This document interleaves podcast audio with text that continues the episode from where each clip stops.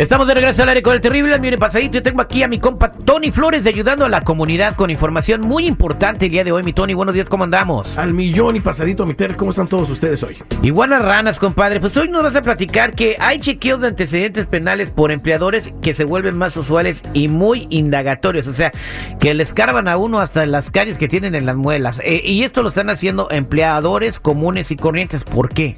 Exactamente, fíjate, Terry. De acuerdo con Nancios, que es una compañía que se encarga de todo esto, por lo general los empleadores realizan una revisión de siete años de antecedentes penales criminales de un solicitante de empleo, del que quiera eh, ser empleado de una compañía. Pero ahora algunos de estos están cambiando todo porque ahora indican que lo van a hacer por un año, empezando ya quien quiera trabajar, lo van a hacer por un año y los siguientes años van a ser un monitoreo continuo un monitoreo continuo de sus, de sus empleados, revisando regularmente los registros judiciales para ver si sus trabajadores han sido arrestados o acusados por alguna infracción o algún crimen.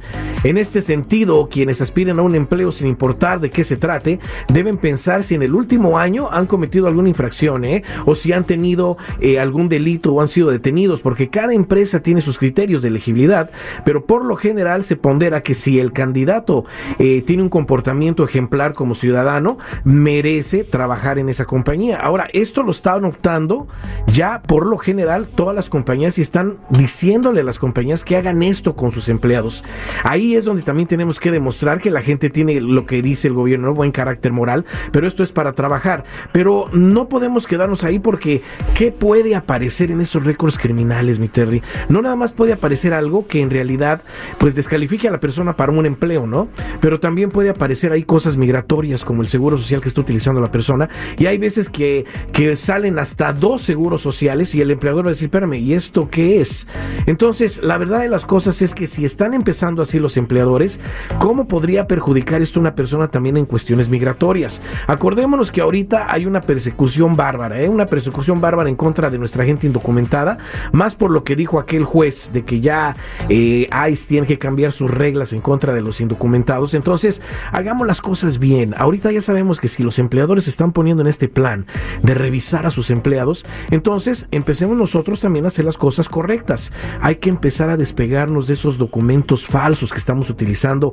No me voy a cansar de decirlo porque eso te va a llevar a que aunque te revisen, no importa, tú estás haciendo lo correcto. Hay que tener el número que dé el gobierno para tener la opción de trabajar correctamente como persona indocumentada en este país, ya sin usar un seguro social falso, poner una aplicación que soy ciudadano y al mismo tiempo, y como lo dice esta noticia, hay que revisar nuestros antecedentes penales, no tan solo para estar nosotros conscientes de que todo está bien, pero que nuestros empleadores no se van a encontrar con algo ahí turbio y que nos dejen con la pena, ¿no? De que de repente lleguen y te corran por algo que tenías ahí en tu récord criminal, pero también que te pueda perjudicar en cosas migratorias. Acuérdate el del FBI, el migratorio y el del Departamento de Justicia. Yo pienso que, mi Terry, esto es esencial y por eso invito a la gente a que si tiene alguna pregunta, llamen a la línea de ayuda de inmediato al 1-800 301 6111. 1-800-301-6111. Somos nacionales. Búscame en todas las redes sociales, en mi canal de YouTube, bajo Tony Flores Oficial, o métete a ayudando a la comunidad.com.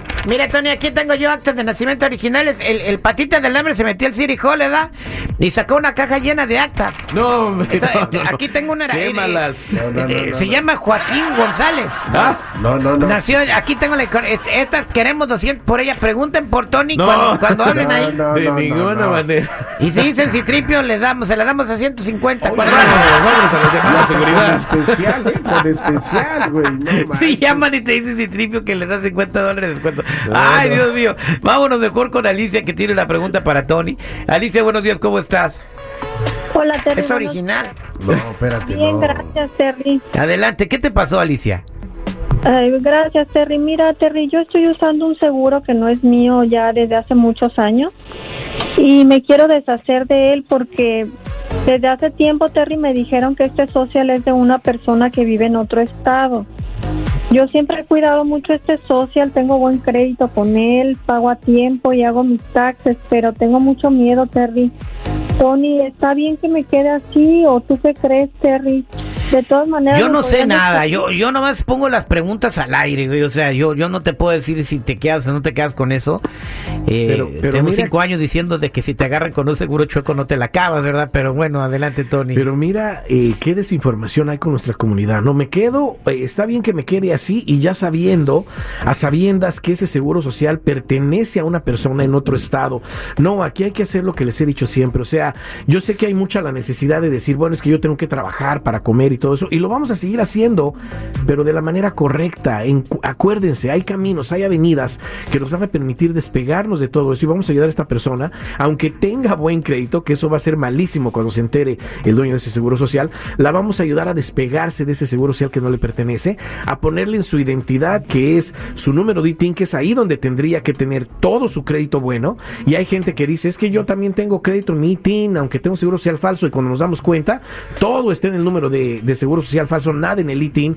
Tengan mucho cuidado, la vamos a despegar, le vamos a procesar el número que dé el gobierno para que esta persona pueda empezar a ejercer un trabajo de la manera correcta, ya sin usar documentos falsos. Y de plano le vamos a verificar todos sus récords criminales, Terry, porque a mí se me hace que aquí puede haber algo turbio. Y por eso invito a la gente que si tienen alguna duda, que si creen que tienen que estar bien en este país para permanecer aquí y no ser perseguidos, llamen, llamen a la línea de ayuda para explicarles los pasos de prevención de inmediato al 1-800-301-6111.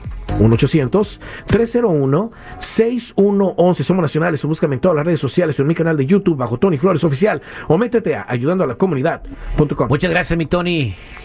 Gracias, Viteria. Aquí me quedo atendiendo llamadas.